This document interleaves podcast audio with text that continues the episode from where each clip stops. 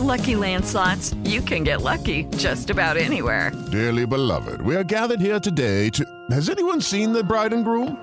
Sorry, sorry, we're here. We were getting lucky in the limo and we lost track of time. No, Lucky Land Casino, with cash prizes that add up quicker than a guest registry. In that case, I pronounce you lucky. Play for free at LuckyLandSlots.com. Daily bonuses are waiting. No purchase necessary. Void were prohibited by law. 18 plus. Terms and conditions apply. See website for details. El podcast de Mariana Santiago, tu conductora de confianza. Ya llegó por aquí el doctor Jesús Fonseca a platicarnos largo y tendido. Él es neurocirujano, hablaremos sobre el Parkinson. A propósito, que esta semana pues celebraba justo, ¿no? El día eh, del Parkinson. ¿Cómo estás? Bienvenido. Hola, ¿qué tal? Mucho gusto. Saludos a todo el auditorio. Pues sí, el, el 11 de abril es el día que se conmemora el Día Mundial del Parkinson.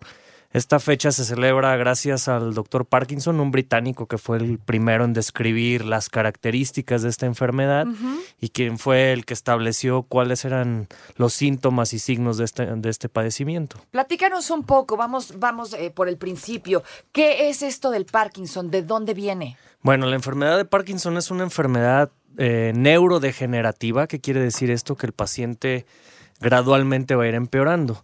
La importancia de esta enfermedad es que es la segunda enfermedad neurodegenerativa en importancia, solamente antecedida por las demencias del tipo Alzheimer y posteriormente viene la enfermedad de Parkinson. Entonces, quiere decir que entre más grande se va haciendo la población, entre más grande nos vamos haciendo todos, hay más predisposición para esta enfermedad. Y ahorita lo estamos viendo cada vez más porque la sobrevida en, en los mexicanos, en la población en general, pues es, es mayor que antes, ¿no? ¿Qué, qué, lo des, ¿Qué lo desata? ¿Lo traigo en los genes? ¿Algo lo despierta? ¿De pronto me da? ¿Por qué? ¿De dónde viene? El que sea genético es un porcentaje muy bajo, alrededor del 10%. O sea, si tú tuviste un familiar, padre, hermano, de, de en línea directa que tuviera Parkinson, hay un riesgo bajo, ¿no? Y los demás les llamamos idiopáticos. Idiopáticos quiere decir que desafortunadamente no sabemos la causa de, de qué lo está produciendo, ¿no? Ok. Hay teorías que dicen por ahí que una infección intestinal en la infancia es, es, lo que se ha visto, ¿no? Cambios en la flora intestinal desde la infancia pueden predisponer a esto. Es una de las teorías que hay. O sea, un buen día aparece y ya. Exactamente, ¿no? Aparece de manera muy sutil, no sé, tienes lentitud de movimientos, empiezas a, estar un poco torpe de tus movimientos, a dificultarse vestirse, cualquier actividad, y va evolucionando, ¿no? El Parkinson no es necesariamente temblor, porque muchas veces se confunde que el Parkinson es solamente aquel paciente que está temblando, ¿no?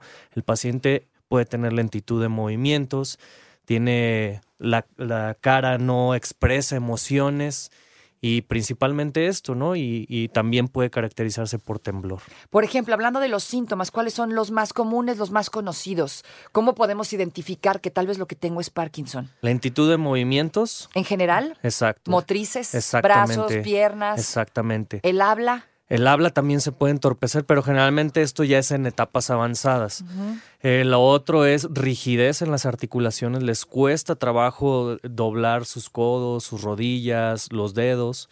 Y la otra es el temblor, ¿no? Que, que es lo que generalmente sabemos, ¿no? El paciente también puede temblar bastante. Y esto eh, va empeorando con sí, el tiempo. Generalmente va empeorando. Hay Parkinson, por ejemplo, el Parkinson juvenil, un actor muy famoso, Michael J. Fox, Ajá. el de Volver al Futuro, uh -huh. él empezó muy joven. Entonces, su Parkinson pues ha evolucionado a lo largo de muchos años y pues ahorita su calidad de vida pues se ha visto muy mermada, ¿no? Y hay Parkinsons de evolución más lenta, aquel que empieza después de los 60 años, después de los 65 años, generalmente tienen un, una progresión más gradual, más lenta. Eh, me decías que es una enfermedad neurodegenerativa. Correcto. Eh, ¿Hay alguna forma de frenarla, de, eh, de curarla? Curarla, no, no tiene cura hasta el día de hoy. El tratamiento es, en primera instancia, medicamentos. Generalmente se llaman agonistas dopaminérgicos, que es un medicamento que sustituye lo que está faltando en nuestro cerebro, que es una sustancia que se llama dopamina. Entonces nosotros, mediante estos fármacos, eh, damos ese, esa sustancia que está haciendo falta, ¿no?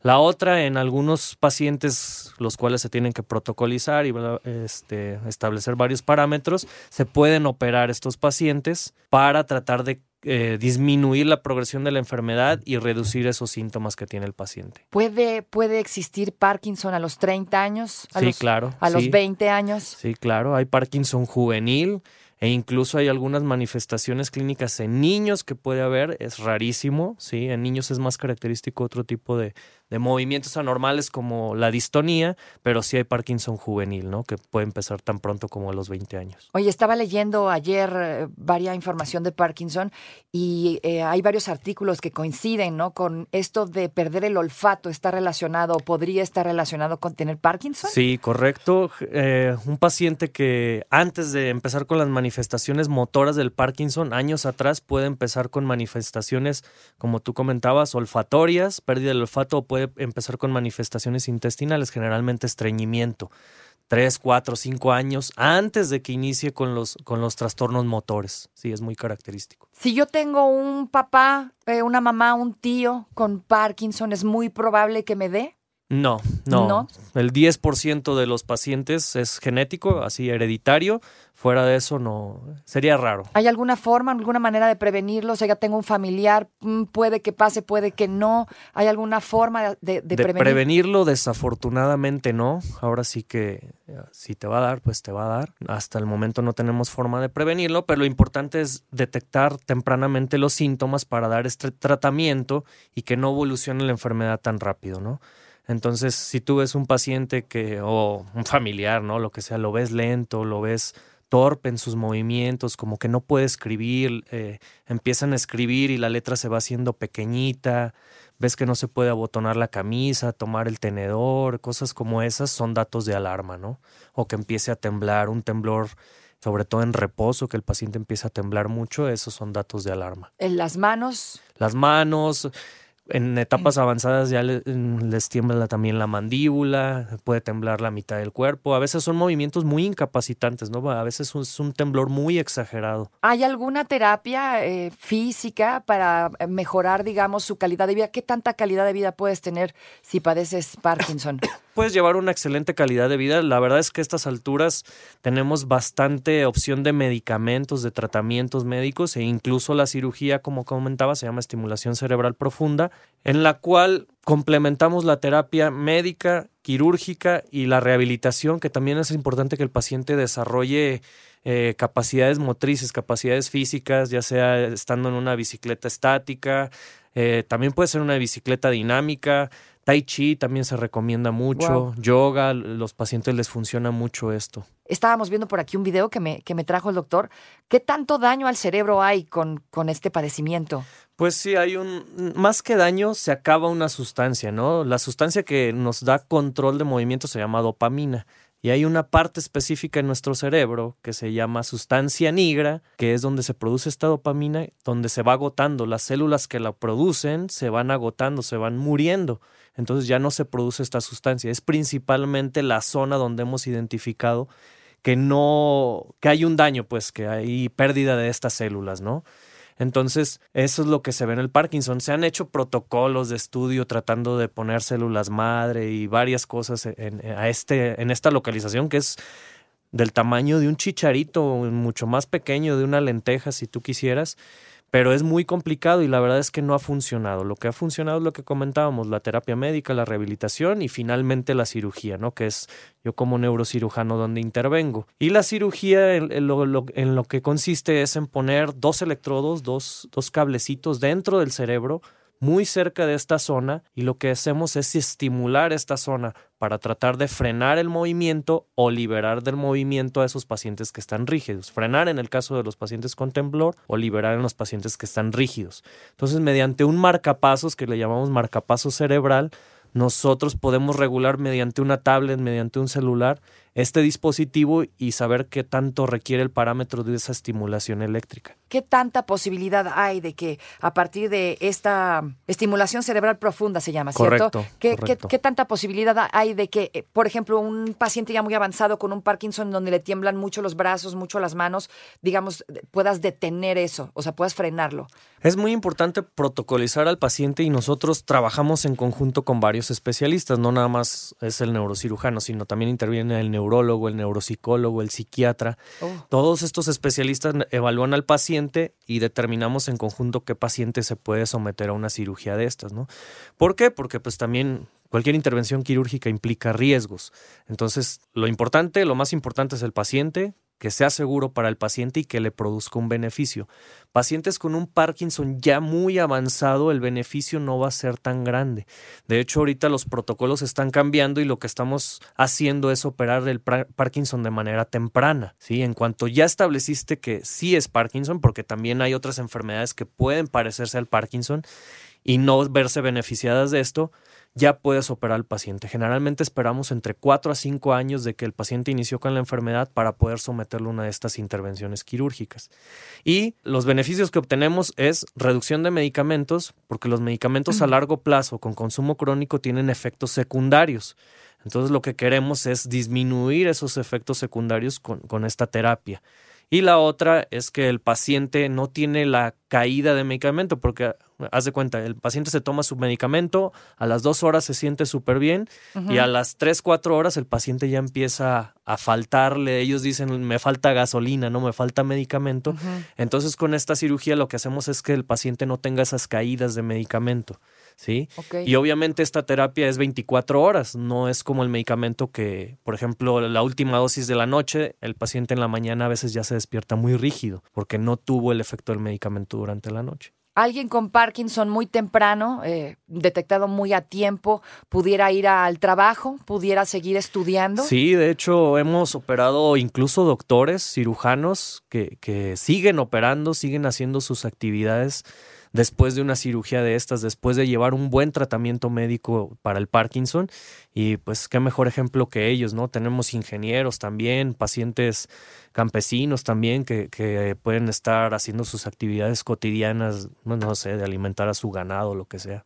¿Qué deberíamos hacer nosotros? Si yo tengo en el en la chamba eh, alguien que padece el Parkinson, alguien en la escuela, ¿no? Que estudio, estoy en la universidad, tal vez y alguien lo padece. Eh, ¿Qué hacer, qué no hacer, qué decir, qué no decir? ¿Cómo se le ayuda a estas personas? Eh, ¿Cómo se les integra, no? que no se sienta ningún tipo de discriminación. Claro, como es un padecimiento que, pues, muchas veces el ojo no ve lo que la mente no sabe, ¿no? Entonces lo ven como torpe, ¿no? ¿Por qué no se mueve bien? O, sea, camina rápido, apúrate. Y no es que el paciente no quiera, ¿no? Sino que simplemente no puede, no puede.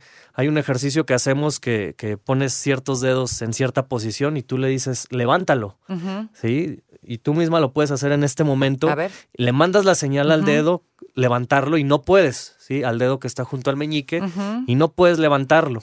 ¿Sí? Trata de levantarlo. Este, ay, no puedo. Eh, ajá, exactamente, y no puedes. Tú mandas la señal, pero no puedes hacerlo. Eso es lo que pasa con el paciente con Parkinson. O sea, él le está mandando la señal, pero no puede hacerlo. Entonces, lo que tú debes hacer en ese tipo de casos, el, paciente de Parkinson se deprime. También es importante el apoyo del psiquiatra, del psicólogo. Eh, y de la gente que lo rodea, ¿no? Claro, los de familiares. la familia, los familiares directos, apoyarlo, ¿no? Porque el paciente no puede desarrollar sus actividades. ¿Sabes qué? Hay que ver a un especialista. Y el especialista de primera instancia es el neurólogo. Y sobre todo un neurólogo especialista en movimientos anormales, ¿no?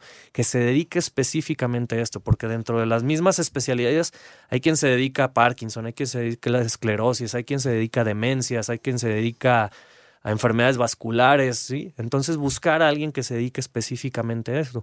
Porque también hemos visto que desafortunadamente caemos mucho, aquí en México hay mucha costumbre de, de ver primero a un médico alternativo, al, al chamán, incluso nos han tocado pacientes que han tenido muchas terapias alternativas y pues a veces ya llevan en pésimas condiciones. Entonces el neuro es el indicado. Sí, el neurólogo, especialista en movimientos anormales y ya él te dirige con el neurocirujano en caso de que requiera cirugía, con el psiquiatra si estás muy deprimido, con el neuropsicólogo. Ok. Jesús, se nos acaba el tiempo. Redes sociales, ¿dónde te encontramos para más información sobre este y otros temas? Claro, estoy en Instagram como Doctor Fonseca Neurocirujano, igual en Facebook, y ahí pueden encontrar los datos de contacto del consultorio y lo que necesiten. También dejaré mis datos aquí con Mariana. Muchas gracias por la invitación. Gracias, Jesús Fonseca, neurocirujano en 889 Noticias. No te preocupes, Mariana estará de regreso muy pronto. Recuerda sintonizarla de lunes a viernes de 10 de la mañana a 1 de la tarde por 88.9 Noticias. Información que sirve. Tráfico y clima cada 15 minutos.